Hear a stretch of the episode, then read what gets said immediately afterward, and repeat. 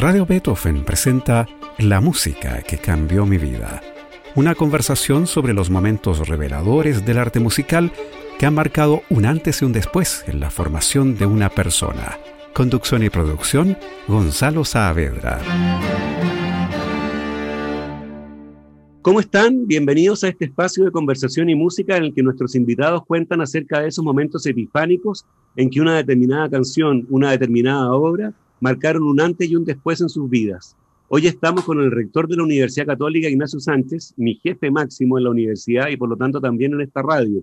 Así que tengo que confesar que estoy un poco nervioso. ¿Cómo estás, Ignacio? Bien, Gonzalo, bien, bien. Tienes que estar muy tranquilo. El nervioso soy yo, no, no tú. Está bien. Oye, muchas gracias y bienvenido a la música que cambió mi vida. Ignacio Sánchez, ustedes lo saben, es médico, pediatra, especialista en enfermedades broncopulmonares. Tiene más de 200 artículos científicos publicados y un libro sobre su especialidad. Fue director de la Escuela de Medicina, decano de la Facultad de Medicina y desde 2010 es rector de la Universidad Católica.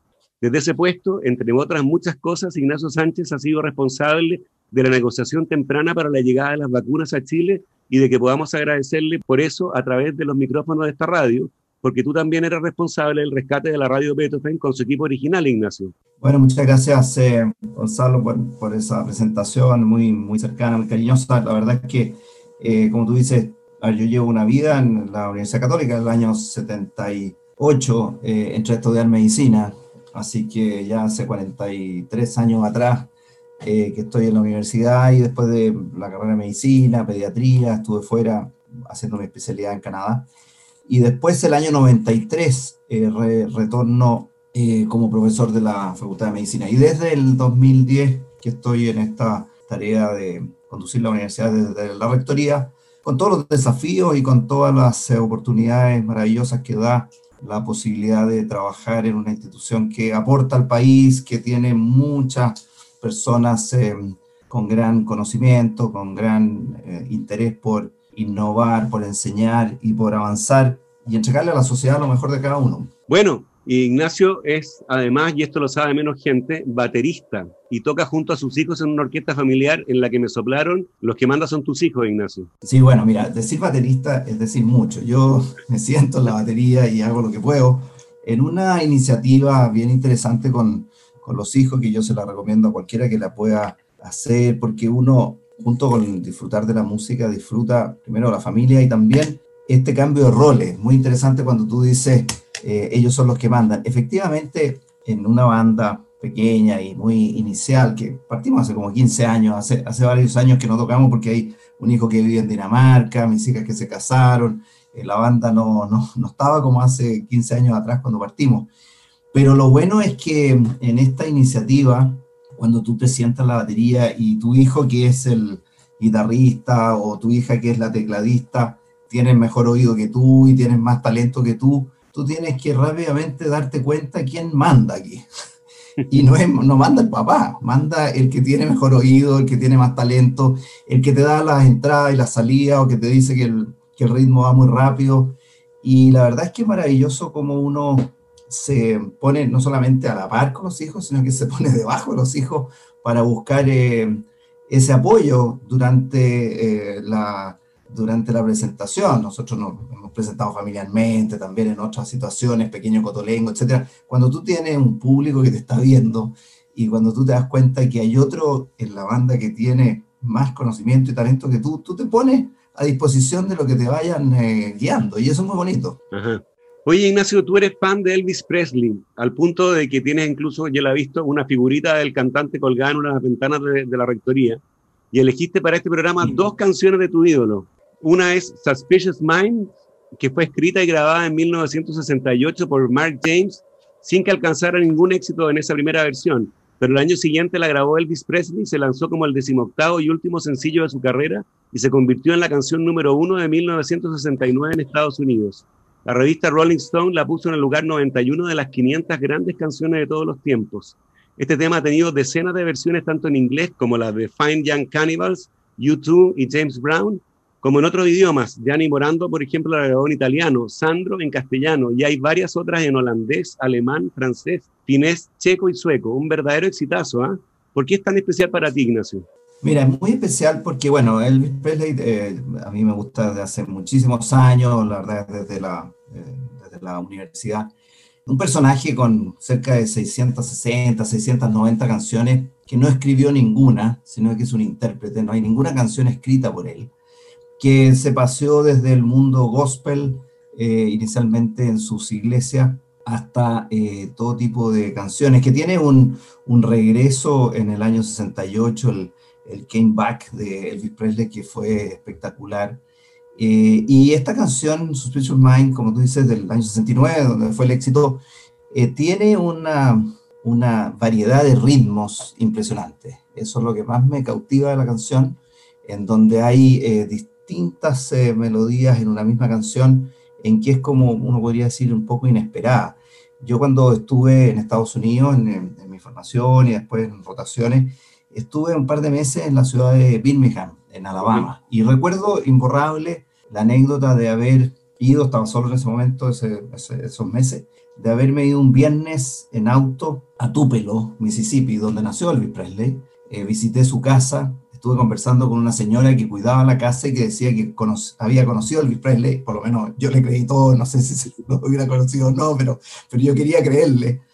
Eh, estuve con ella toda una tarde conversando sobre Elvis Presley. Después me fui a Memphis y me alojé, Gonzalo, en un, eh, motel eh, de estos Best Western Motel, al frente de Graceland, justo al frente. Y, y, el motel en la parte de arriba tenía una piscina con forma de guitarra de Elvis Presley. Y entonces mi pieza daba con un pequeño balconcito, daba justo a Graceland. Eh, yo estuve muchas horas en la noche mirando hacia Graceland, que estaba todo iluminado, etc. Eh, en un viaje muy, muy interesante que, que me permitió realmente tener alguna vivencia de una persona como Elvis Presley en donde su voz, su música, yo la admiro profundamente. Y la otra canción que tú elegiste de Elvis Presley es The Wonder of You, que fue escrita por Baker Knight en 1958. Al año siguiente la grabó Ray Peterson y llegó a, estar en el lugar 40 del Billboard.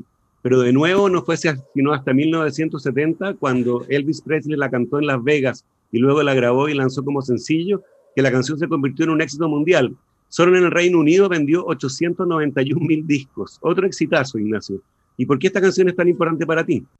Bueno, esta canción cuando uno ve su letra y se emociona con su melodía, eh, se da cuenta que interpela al amor profundo que, que uno siente y que em, la mujer eh, que uno tiene eh, a su lado lo comprende, lo apoya, lo entusiasma, le da la mano cuando uno se cae y entonces es un homenaje a lo maravilloso que es tener una mujer así al lado de uno. Qué bonito. Dice, Supongo que nunca sabré la razón de por qué tú me amas como lo haces. Esa es la maravilla, la maravilla de ti, ¿no? Esa es lo que dice en la estribillo de esa, de esa canción.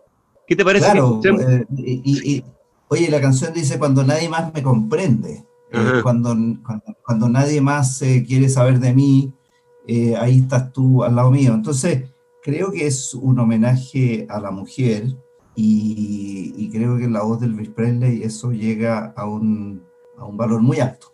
¿Qué te parece que escuchemos entonces el comienzo de Suspicious Minds y The Wonder of You? Canta Elvis Presley.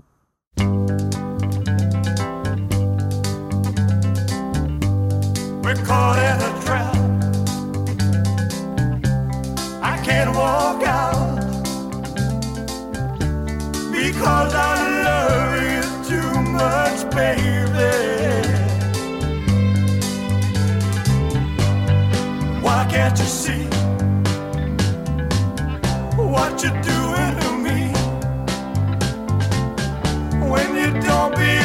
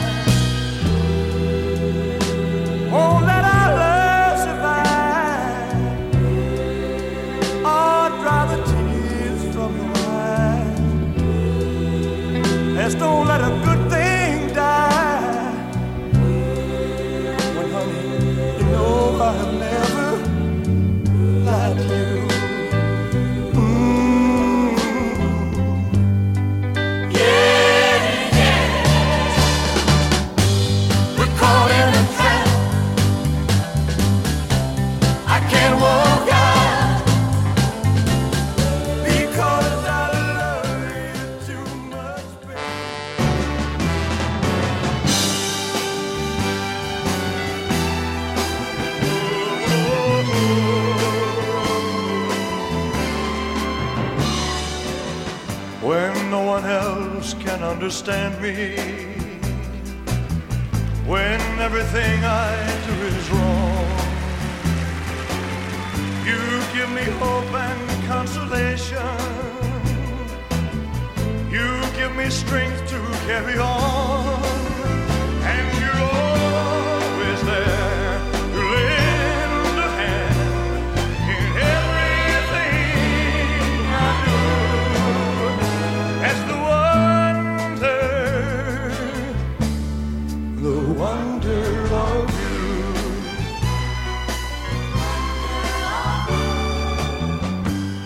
When you smile, the world is brighter.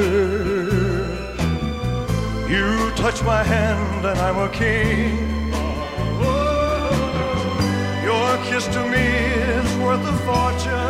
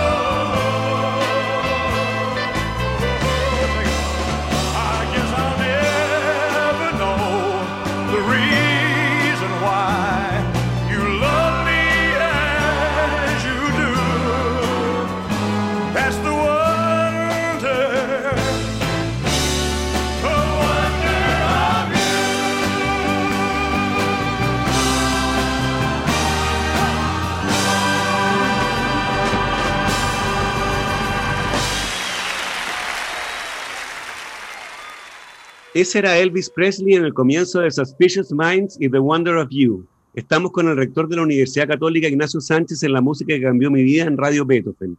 Cambiamos de registro ahora porque la siguiente de las selecciones para este programa que hizo Ignacio es la canción Mira Niñita, tema que fue escrito a principios de los 60 por Eduardo Gato Alquinta y es una de las canciones, si no la canción más conocida de los Jaivas. Fue grabada en 1972 e incluida en el disco La Ventana, en el que también está Todos Juntos. Se trata de una balada, pero como suele ocurrir con los Jaivas, hay una mezcla de rock, rock progresivo y folclore latinoamericano. Cuéntanos cuál es tu historia con esta canción, Ignacio.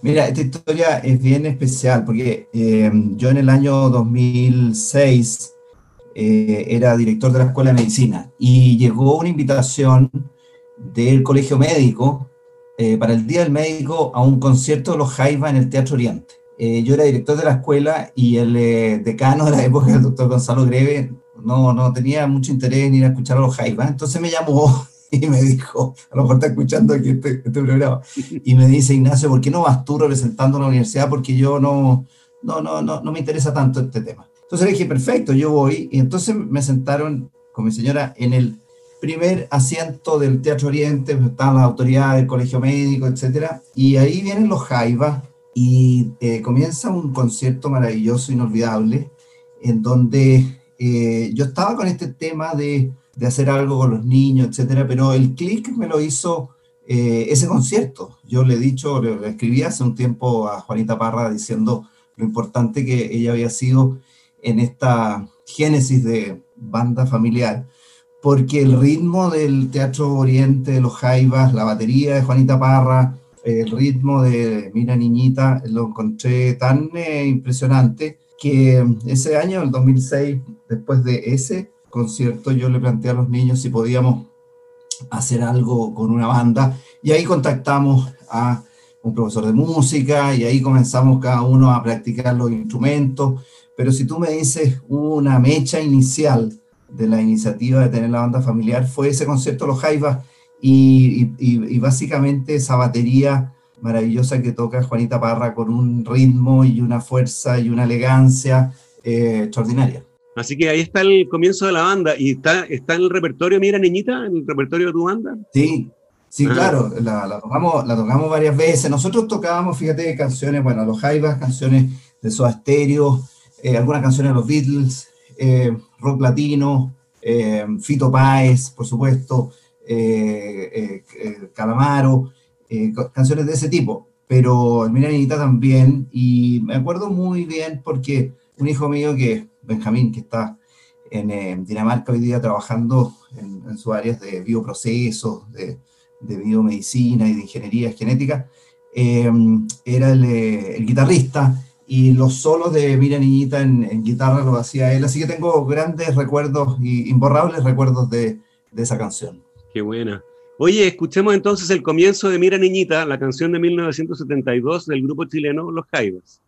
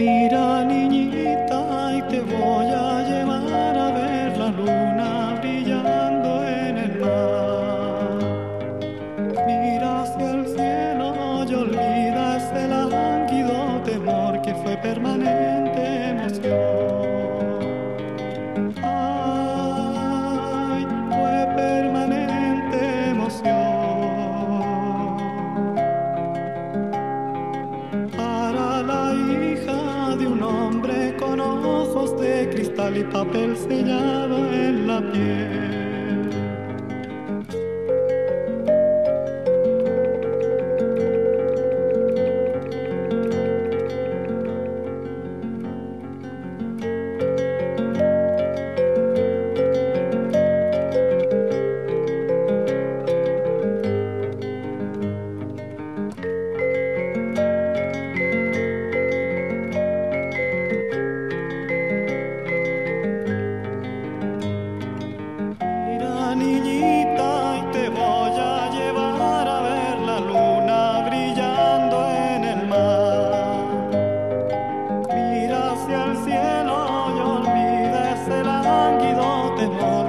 Permanente emoción.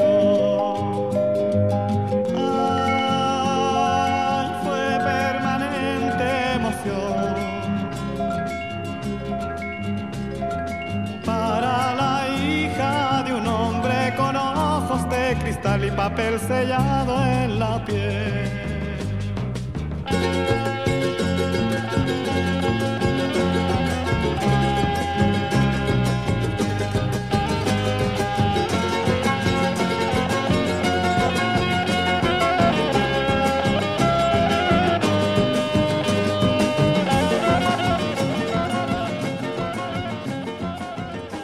Esa era Mira Niñita de los Jaivas. Estamos con el rector de la Universidad Católica, Ignacio Sánchez, en la música que cambió mi vida en Radio Beethoven.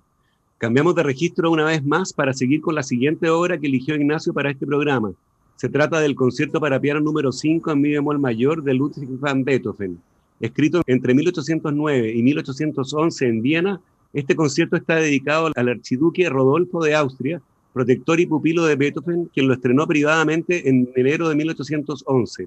Luego vino el estreno público en la Gewandhaus de Leipzig en noviembre de ese año. Como se sabe, no fue Beethoven el que le puso el nombre de emperador a este concierto, sino el editor inglés de la obra, Johann Baptist Kramer. El movimiento de este concierto que tú elegiste, Ignacio, es el Adagio un poco mozo, la famosa sección central de esta obra, un nocturno en el que el piano dialoga con las cuerdas y los vientos de manera callada y entrañable. Esta música, entre otras apariciones cinematográficas, tiene un rol central en El misterio de las rocas colgantes, la extraordinaria película de 1975 del australiano Peter Weir. ¿Por qué la elegiste como una de las músicas que cambió tu vida, Ignacio? Mira, eh, este segundo movimiento del, eh, del emperador eh, fue un descubrimiento de hace un año o dentro de este año, eh, que tiene mucho que ver con la historia de, del reencantamiento y la historia del involucramiento de la universidad con Radio Beethoven. Obviamente que posterior a, a todos los trabajos que hicimos, etcétera, yo desde hace más de un año he sido un, un auditor muy fiel a Radio Beethoven, la escucho muchas horas al día eh, desde la mañana hasta la noche cuando estoy trabajando en el computador, etcétera. Y me interesa escucharla, me interesa aprender de música clásica, cosa que sabía muy poco hasta hace un tiempo.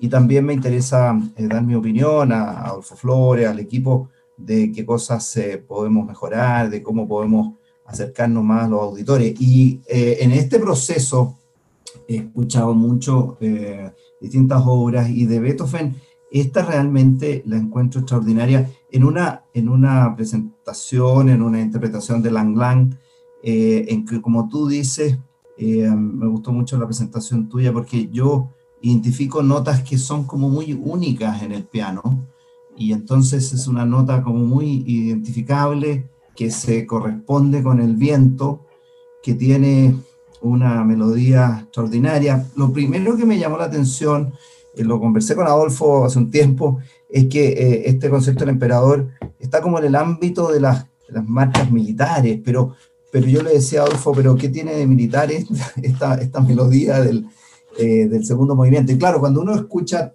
todo el concierto, que son cerca de 45 minutos, eh, encuentra otros estilos, pero este segundo movimiento me parece extraordinariamente limpio, puro y melódico.